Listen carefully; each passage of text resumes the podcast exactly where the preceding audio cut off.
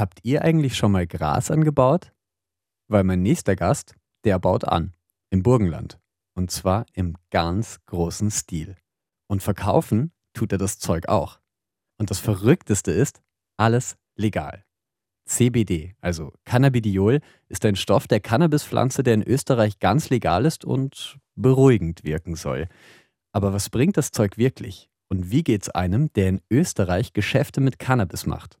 Mein Name ist Michel Mehle und das hören wir gleich in Start Me Up. Start Me Up. Das Gründermagazin für Wien auf Radio Enjoy 91.3 mit freundlicher Unterstützung der Wirtschaftskammer Wien. René Reiser verkauft CBD. Willkommen in Start Me Up. Hallo, danke, dass ich eingeladen wurde. Cool, dass du da bist. René, wie wird man Hanfbauer im Burgenland? Wie wird man Hanfbauer im Burgenland? Ja, das ist eine tägliche Frage, die ich bekomme. Ja. ähm, warum das Ganze begonnen hat, war eigentlich meine Tochter. Ja. Meine Freundin wurde schwanger und für mich war irgendwie so das Worst-Case-Szenario, ähm, falls sie irgendeine schlimme Krankheit bekommt. Ja. Und da war halt für mich das Schlimmste momentan so Epilepsie. Und da bin ich dann erst so richtig zum Thema Cannabis gekommen. Ich hatte davor zwar schon Kontakt, aber ich sage jetzt mal, wie die üblichen Verdächtigen, ja, da mal eine Tüte, dort mal eine Tüte, ja. ja. Aber da wurde es dann eben ernst und ich bin Richtung äh, medizinischen Gebrauch gegangen, ja. Und da wurde dann eben das ganze CBD ähm, bekannt in Amerika. Das war vor ungefähr fünf, sechs Jahren. Und ja, das war so die erste Stunde vom Krautwerk, kann man sagen. Und mittlerweile ist das ja ein gutes Unternehmen geworden. Äh, wir machen zu 90 Prozent alles selbst. Und dazu stehen wir eben auch, ja. Und uns ist halt das Wichtigste eben die Qualität dahinter. Super cool. Bevor wir gleich ein bisschen näher auf dein Unternehmen eingehen, also aufs Krautwerk sozusagen, äh, du hast schon gesagt, hier eine Tüte, da eine Tüte sozusagen, du kennst den Unterschied zwischen THC und CBD. Mhm. Erklär's mal äh, unseren Hörern und Hörerinnen, die es noch nicht kennen. Die wesentlichen Unterschiede sind eben äh, THC berauscht, CBD berauscht nicht, hat ähnliche Ansätze im Gehirn, ja, wo das andockt. Aber das Wichtigste ist eigentlich, dass man nicht berauscht wird, aber trotzdem medizinischen Nutzen hat in Form von Entspannung, in Form von Muskelrelaktion, in Form von entzündungshemmend. Das sind so die wichtigsten Sachen, ja, dass man da den Unterschied kennt. Oberpullendorf, das mhm. ist äh, ein 3000 Einwohnerort im Burgenland, mhm. schwer katholisch, schwarz regiert. Ihr habt euren Shop mitten am Hauptplatz. Ähm, wie haben die Leute reagiert? Ja, die, die Leute haben, haben sehr, sehr unterschiedlich reagiert. Das, was mir eigentlich am, am, am, heftigsten im Kopf blieb, das war gute zwei Wochen vor unserer Eröffnung. Haben wir eine kleine Pause draußen gemacht, weil wir eben drinnen die ganzen Holzregale geschliffen und, und lackiert haben im Lokal mit verklebten Scheiben. Ja, also man hat nicht gesehen, was da drin passiert, nur dass eben in Kürze eröffnet wird. Und geht eben so eine ältere Frau vorbei im, im Trio und die eine fragte eben so, aha, was passiert denn da, ja? Und die andere sagt, na, da sind die Hascher drin.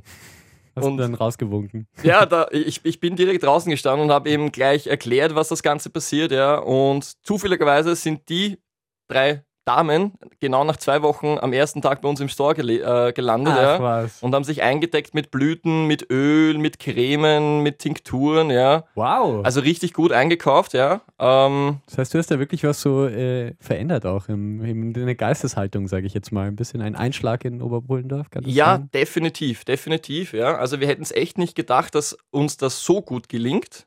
Ähm, wir hätten mit viel, viel mehr Gegenspruch gerechnet, überhaupt seitens Behörden, ja. Mhm. Aber im Gegenteil, also wir sind sehr, sehr, sehr äh, willkommen geheißen worden. Wir hatten zwar schon Kontrollen, ja, aber das waren ganz normale Standardprozeduren, wie es jetzt ein Lebensmittelgeschäft oder ein anderes Lokal genauso hatte. Ja. Aber das, was uns sehr, sehr freut, die Leute verstehen jetzt mittlerweile schon, dass es zwei verschiedene Komponenten gibt im Hanf. Ja. Das eine macht eben Berausch, das andere eben nicht. Ja. Und dass man das eben nicht nur medizinisch anwenden kann, sondern eben auch, damit es einem einfach nur besser geht oder als, als Wellness-Produkt.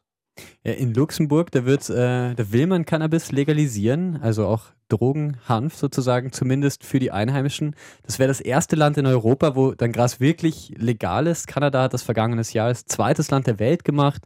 Deutschland, da wird gerade laut darüber nachgedacht. Würdest du dir so eine Legalisierung für Österreich wünschen? Also eine, eine vollkommene freie Legalisierung, wo jetzt wirklich der Staat sagt, ja, macht einfach, was ihr wollt, definitiv nein, ja, weil Jugendschutz. Das, was ich mir auf jeden Fall wünschen würde, dass mit dem offener umgegangen wird, ja. Zum Beispiel äh, THC-Grenzen, ja. Also mit diesen 0,3% Hanf kann man zwar leben, ja, aber diese THC-Komponente ist halt schon wichtig in der Pflanze, weil die ganzen anderen Cannabinoide daran gedeckelt sind, ja. Und wenn wir da jetzt zum Beispiel ein ähnliches Prozedere wie die Schweiz machen mit 1%, denke ich mal, sind alle für die nächsten Jahre vollkommen zufrieden. Weil den Leuten geht es weniger darum, berauscht zu werden.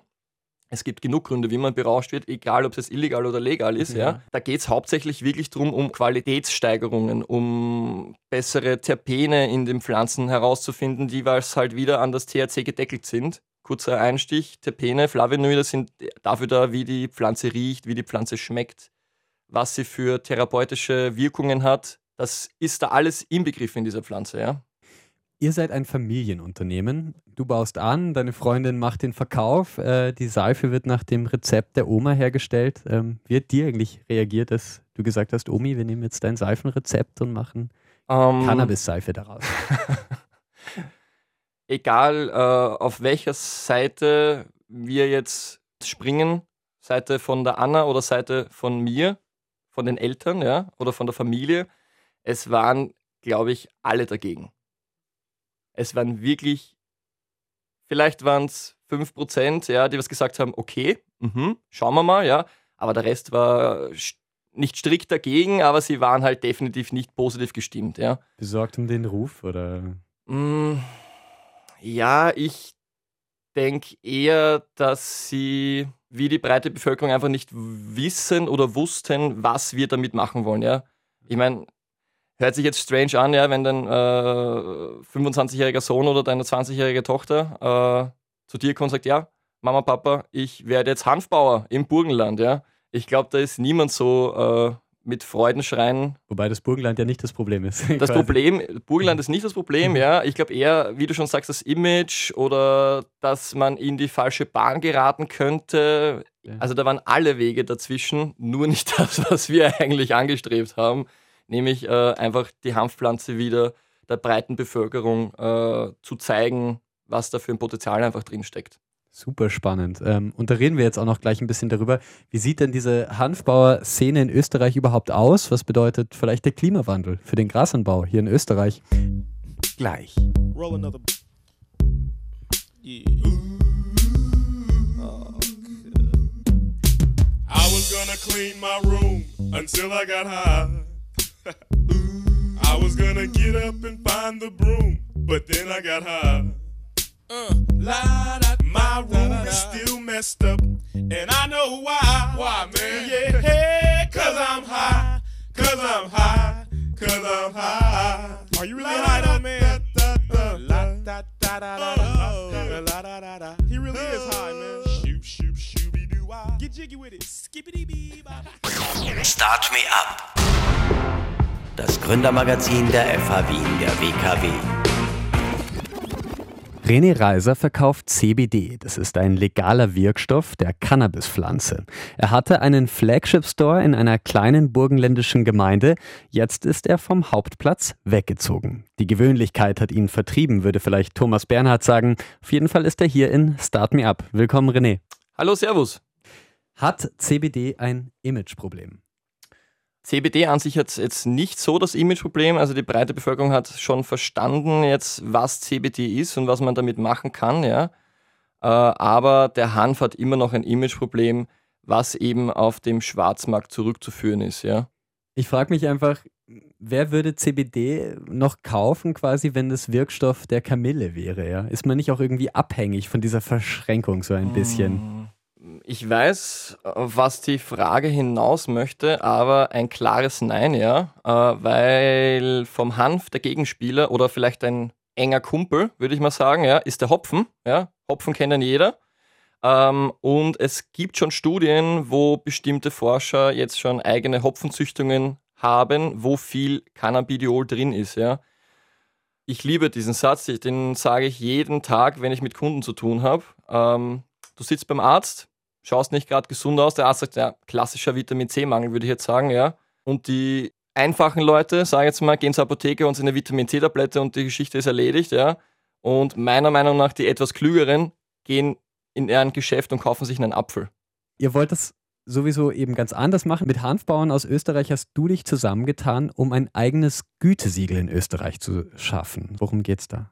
Unser Gütesiegel äh, heißt Craft Hemp, ja. Das haben wir nicht erfunden. Ich habe mich einfach mit ein paar guten Hanfbauern zusammengetan, wo ich weiß, die genauso arbeiten wie, wie wir, sprich das Ganze biologisch anbauen, das Ganze schonend behandeln. Und es gibt eben diverse Produzenten, die was einfach nur Masse produzieren. Da sind wir auch mal dabei gewesen. Wir hatten auch mal eine Indoor-Produktion, wo wir zweieinhalb bis 3.000 Pflanzen stehen hatten, ja, alle drei Monate. Aber da sind wir nicht mehr dabei, weil das einfach nicht unseren Werten entspricht, ja. Das kann im Prinzip jeder, irgendeine Pflanze hochziehen, mit x-beliebigen Düngern da reinzumischen, ja.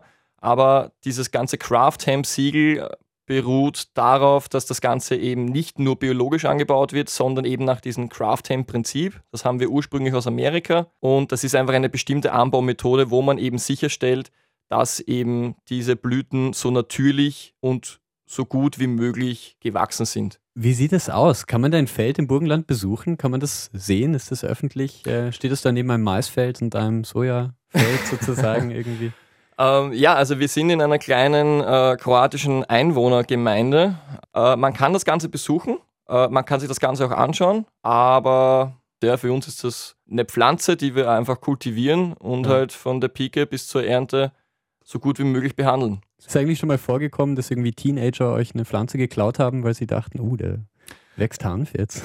Ja, äh, das, ja, ich meine beim Mais. Äh. Das, das ist so gang und gäbe, ja. Ähm, nicht nur bei uns, also das ist bei allen, äh, bei allen großen Feldern draußen, aber ähm, dadurch, dass erst das, das richtige Potenzial in der Pflanze gegen Ende des, äh, des, des Blütezyklus ist, ja, das was im September, Oktober ist, ja, das ist eine ziemlich fade Geschichte für die eigentlich. Richtig, ja. Wir haben es auch ganz groß plakatiert, ja. Äh, wir haben hier nur Nutzhanf, kein THC, keine Berauschung möglich, ja. Aber es gibt halt immer wieder die Intelligenzbestien, die sich halt selber rausfinden müssen, ja. Wie sieht denn diese Hanfbauern-Szene in Österreich aus? Also, wie viele gibt es denn da überhaupt? Trifft man sich regelmäßig? Ähm, was sind das für Typen? Du kennst die ein bisschen. Ja, also ich bin, ich bin sehr stark involviert in der Szene, würde ich behaupten. Äh, man kennt natürlich nicht jeden, ja, aber ich würde jetzt aus dem Stegreif sagen, es sind mitunter 500 bis 1000 Bauern. Die meisten im Burgenland oder verstreut ähm, sich das ganz Nein, das verstreut sich echt auf ganz Österreich. Ja. Also Kärnten ist ein sehr, sehr gutes Pflaster. Ja. ja. Äh, in der Steiermark ist auch schon sehr stark vertreten. Da ist übrigens auch ein sehr, sehr, sehr großer äh, Produzent. Ja. Und jüngere Menschen so wie du, also ich schätze dich mal Von so, bis, ja. ja, ja, also von bis. Also ich bin jetzt äh, 29 und das Ganze streckt sich von dem Startup-Unternehmen vom 16-, 17-Jährigen ja, bis hin zu den Alteingesessenen ähm, 60, 70 plus. Ja. Wird das eigentlich auch kontrolliert, dieses Feld sozusagen? Kommt da ab und zu von der Behörde jemand und raucht testweise ein paar Blüten, um zu sehen, ob, ob er eh nicht high wird? Ähm, nein, nein, äh, also, also es gibt schon Kontrollen, ja, aber es kommt jetzt nicht der Kontrolleur vorbei und dreht sich eine Tüte bei unserem Feld.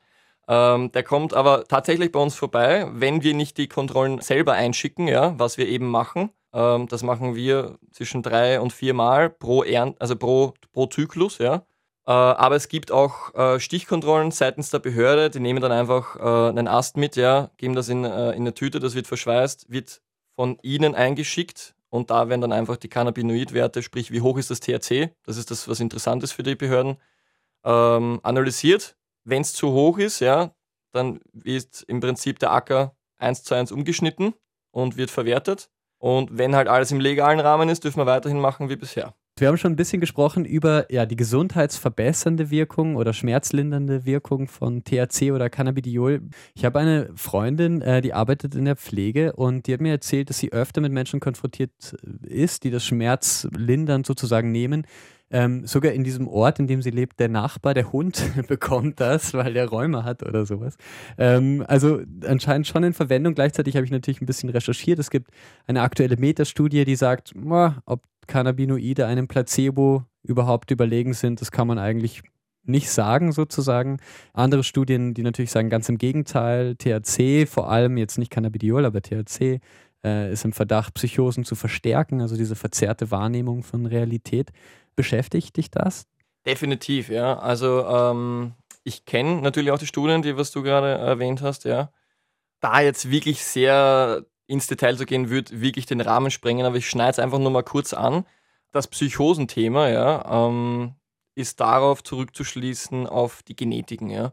Also die Genetiken, die wir jetzt ähm, im Hanf haben, die sind schon so oft miteinander gekreuzt worden, ja, dass man da gar nicht sagen kann, ob das darauf zurückzuschließen ist oder nicht. Ja. Ich sage das ganz absichtlich, ganz neutral, ähm, weil es wirklich so ist. Ja. Also ich bin jetzt weder einer, der was da Nein sagt oder Ja sagt. Ja. Es kann sein, es kann auch nicht sein. Das muss man einfach der Forschung überlassen und darauf hoffen, dass auch die, diejenigen, die die Forschung ausführen, da neutral dem Thema gegenüberstehen. Auf jeden Fall auch gefährlich äh, oder sagen wir so, gefährlich für die Gesundheit ist das Rauchen. Fast zwei Millionen Österreicher rauchen täglich ganz normale Zigaretten. Seit 1. November ist das in der Gastronomie verboten. Doch es gibt Gastronomen, die darauf angewiesen sind, dass ihre Gäste bei ihnen rauchen dürfen. Allen voran die Shisha-Bars. Wie geht's denen jetzt? Meine Kollegin Anna Moore hat Branchensprecher Jakob Baran getroffen, gleich nach Patsy Klein und Three Cigarettes in an Ashtray.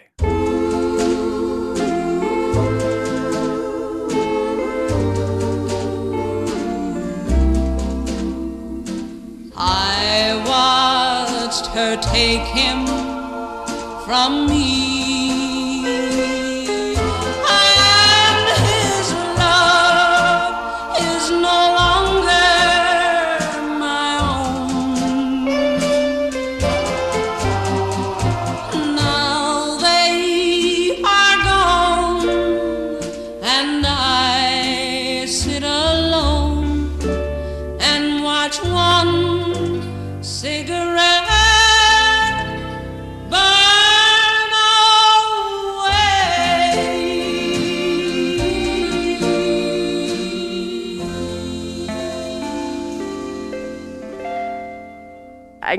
Hatte ich mir das ja so vorgestellt, ich gehe ins Donauzentrum und besuche den Barbetreiber Jakob Baran in seiner Bar Titan Lounge für ein Interview. Und während wir so plaudern, rauchen wir gemütlich eine blubbernde Wasserpfeife. Aber ich bin leider ein paar Tage zu spät dafür.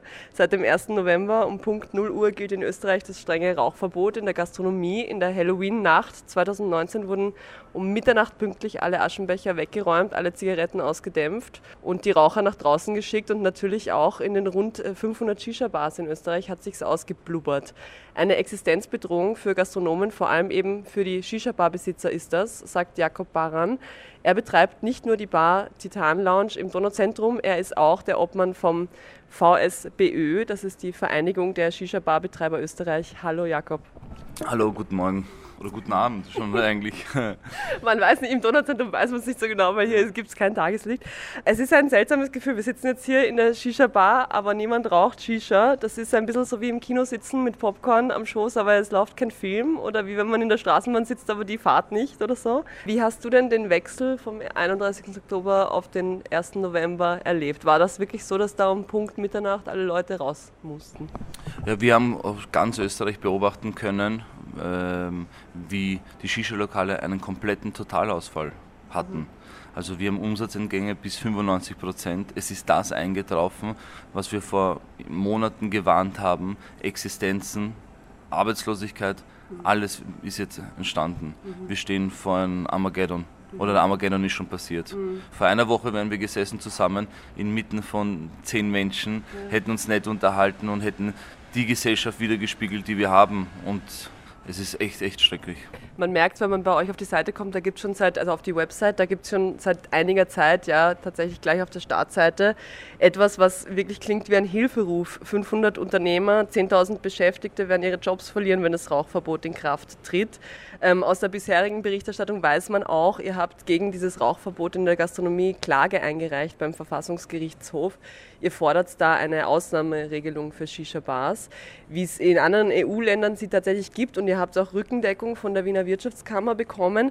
Habt ihr jetzt damit gerechnet, dass es wirklich so kommt? Oder dachtet ihr eigentlich, das geht sich noch aus bis zum 31. Oktober, dass da eine Ausnahmeregelung kommt? Ja, grundsätzlich waren wir immer irgendwie optimistisch. In der ganzen Europäischen Union gibt es ein Rauchverbot, wo die Wasserpfeife aber ausgenommen ist. Diese Differenzierung, was, was die anderen europäischen Länder geschafft haben, schaffen wir anscheinend nicht in Österreich. Wir haben ein Schwarz-Weiß-Denken und meiner Meinung nach langsam werden die Menschen schon verrückt ähm, in unserer Szene. Das betrifft tausende Menschen. Wir haben Totalausfälle und es ist die verdammte Verantwortung der Politik, jetzt irgendwas zu machen, dass wir nicht alle arbeitslos werden, dass Existenzen kaputt gehen und es ist einfach eine Katastrophe. Deswegen die Politik muss sofort reagieren. Wir können gerne den ganzen Tag Zeit nehmen und uns anschauen, was für Totalausfälle wirklich stattfinden. Wir haben Umsatzbelege, wir haben Kameras, wir haben Fotos, was vor einer Woche oder was vor den letzten Monaten tagtäglich los war und was jetzt in den Lokalen passiert. Es ist die Wahrheit. Und ich glaube, es merken eh schon jeder. Deswegen, wir brauchen da Hilfe, Hilfe, Hilfe. Euer Antrag bzw. diese Klage liegt jetzt momentan beim VfGH, also beim Verfassungsgerichtshof. Was steht denn genau drin in diesem Antrag? Wie sehen denn die genauen Forderungen aus? Also ihr wollt eine Ausnahmeregelung. Was steht noch drin? Grundsätzlich, wir haben Beschwerde eingereicht wegen äh, mehreren Punkten. Das müssen dann die Anwälte genau erläutern. Wir haben die zwei renommiertesten Anwaltskanzleien an Bord. Der Leader in dieser Sache ist ja der Herr Dr. Gabriel Lansky, der uns da unterstützt und rechtlich verteidigt. Und wir hoffen, dass so schnell wie möglich der Verfassungsgerichtshof äh, eine Entscheidung bekannt gibt. Leider ist das Problem, die nächsten Sessionen sind im Dezember bzw. im März. Wir gehen davon aus, dass es erst frühestens im März passiert. Das Problem an der Geschichte ist, wir werden vermutlich ein Gesetz reparieren, wir werden die Wasserpfeife retten, so wir bekommen das gleiche Recht wie in der ganzen Europäischen Union, aber das Problem ist, 95 Prozent der Betreiber wird es nicht mehr geben. Überlegt man sich jetzt schon unter den Betreibern, wie man überbrückt bis März? Also, dass man jetzt vielleicht, weiß ich nicht, eben die Bars schnell ummodelt zu Cocktailbars, dass man irgendwie, wo es möglich ist, äh, Gastgärten macht oder so. Was sind da jetzt die Ideen? Na, grundsätzlich muss man eins mal beachten. Ähm, so ein Change innerhalb von drei Monaten zu schaffen, ist erstens mal unmöglich. Zweiter Punkt ist, bei den Betreibern sind Kredite offen, Zahlungen.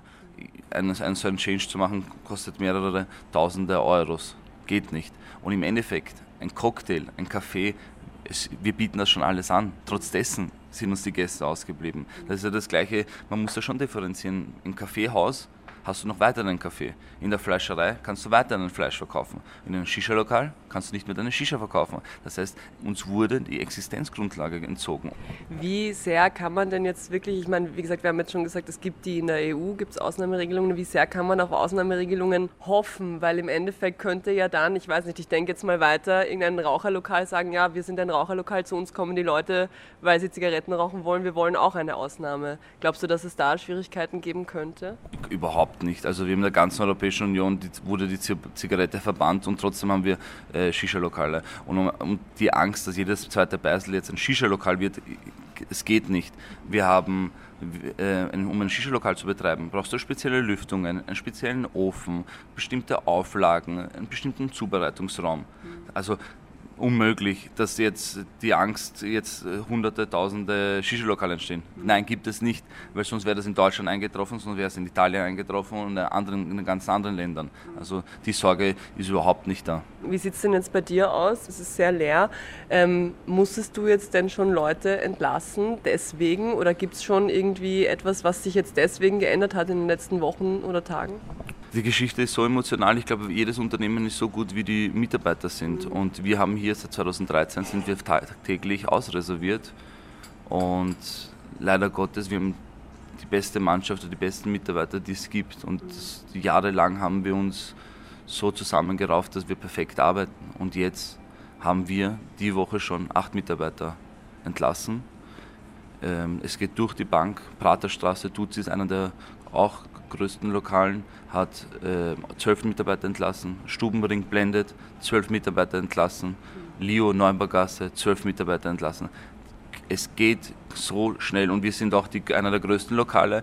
Wir sprechen von den kleinen Lokalen, die haben komplett schon, äh, viele haben schon zugesperrt und haben schon aufgegeben. Das heißt, ihr hofft alle ganz, ganz arg auf März oder ist, ist es weil du gesagt hast, Dezember oder März, ist es, äh, könnte im Dezember schon irgendwas passieren? Ich muss eins sagen, äh, durch die Medienberichte und, und die, ich, meiner Meinung nach hat sich das öffentliche Meinung immer mehr positiv für Shisha-Lokale etabliert. Die Menschen immer mehr differenzieren sie und sie sehen auch die Fotos. Sie sehen, die Lokale sind auf einmal leer. Und ich denke, wir brauchen jetzt die Gesellschaft, weil sie haben auch eine Verantwortung, haben wir gegenüber jedem Menschen, weil am Ende des Tages sind wir alle Menschen. Keiner will, dass er arbeitslos wird, keiner will, dass Existenzen kaputt gehen. Und ich denke oder ich hoffe, dass einer von den Politikern den Mumm hat und die Verantwortung hat, hier zu handeln. Ich glaube, dann schaffen wir es. Im Dezember haben wir, glaube ich, eine nächste Nationalratssitzung und wir hoffen, dass da dieser Schrecken dann vorbei ist. Wir bleiben auf jeden Fall auf dem Laufenden. Ich wünsche viel Glück für die Zukunft. Vielen Dank fürs Interview, Jakob. Danke euch, vielen, vielen Dank.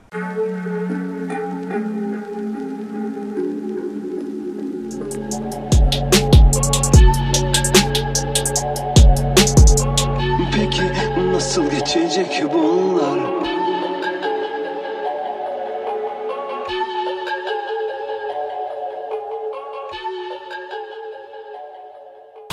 Start Me Up. Das Gründermagazin der FH Wien der WKW. Willkommen zurück bei Start Me Up. René Reiser ist Hanfbauer und CBD-Händler im Burgenland. Anfang November, da habt ihr euren ganz neuen Shop aufgemacht. Wie geht es denn jetzt weiter mit Krautwerk? Das ist ja eure Marke. Genau, richtig, ja. Also das Krautwerk ähm, hat eben die Passion und eben auch den Fokus, den Hanf wieder in die Bevölkerung zu integrieren. Und dadurch sind wir ganz aktiv in diese Region gegangen, wo wir eben jetzt sind. Aus dem einfachen Grund, weil die ziemlich verschrien war, was das Thema angeht. Ja. Wir, wir sind wirklich der Meinung, ähm, dass man den Hanf differenzieren muss auf, zumindest, dass man differenziert auf Hanf und Drogenhanf. Ja. Das ja. ist eben unsere Passion. Ja. Mehr gibt es da eigentlich gar nicht drüber zu sagen. Du hast dich selbstständig gemacht, zusammen mit deiner Freundin. Ja. Ähm, vorher warst du in einem Angestelltenverhältnis. Wie geht's dir da? Auf einmal äh, Unternehmer, auf einmal für alles selbst und ständig? Ja, ähm, das war anfangs nicht so einfach, wie man denkt. Ja. Also ich habe gar nicht damit mit dem Gedanken gespielt, jemals selbstständig zu werden in der Hanfbranche. Das ist einfach gekommen, wie es gekommen ist.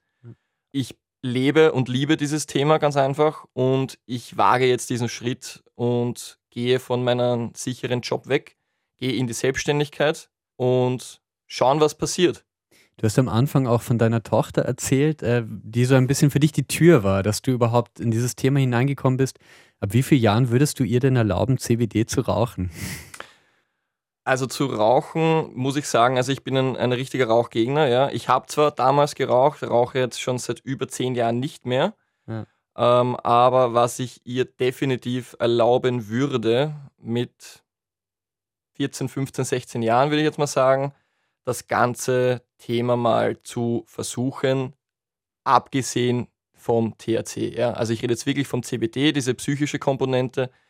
Ich kann es jetzt nur predigen, es wird mir wahrscheinlich von den Jüngeren gesehen, die da zuhören, niemand zuhören, aber es ist sehr, sehr wichtig, mit dem THC so spät wie möglich anzufangen, weil das eine irre Blockade aufs Gehirn ist.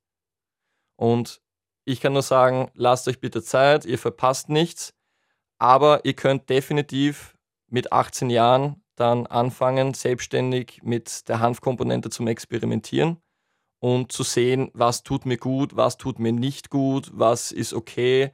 Äh, aber nochmal zurückzukommen auf meine Tochter, ja. Wir geben ihr, seit sie ein halbes Jahr ist, täglich CBD-Tropfen. Ja. Das hat begonnen, als sie Probleme mit dem Zahnen hatte. Und seitdem nehmen wir einfach täglich durch. Ja. Und man merkt einfach, dass es erstens gut ist fürs Immunsystem, dass es gut ist für die ganze Entwicklung, weil ich bin halt ein, ein Vater, der meint, ähm, man sollte so wenig wie möglich in die Entwicklung der Kinder eingreifen. Und da passiert es halt mal, dass sie halt mit dem Fahrrad fällt oder mal die Stiegen runterfällt oder sowas in die Richtung, ja. Und wenn man dann eben zwei, drei Töpfchen vom CBD eben nimmt, ja, dann ist das alles schon ein bisschen besser zu vertragen, ja. Vielen Dank, René Reiser vom Unternehmen Krautwerk im Burgenland in Oberpullendorf. Äh, wer ihn besuchen will, muss schon hinfahren, oder? Habt ihr auch einen Online-Shop? Wir haben auch einen Online-Shop, ja. Äh, der ist zwar immer noch im Weiterbau, ja. Er steht zwar, man kann äh, die Produkte sehen und äh, Informationen bekommen. Aber äh, sobald wir jetzt dann unsere Informations-App äh, gelauncht haben, wird auch der Online-Shop neu gemacht. Und dann geht das Ganze dann richtig geradeaus, ja. Cool, wünsche ich euch viel Erfolg. Vielen Dank. Dankeschön, hat mich gefreut. Start Me Up, das Gründermagazin für Wien auf Radio Enjoy 91.3. Jeden Montag von 10 bis 11. Alle Infos unter enjoyradio.at.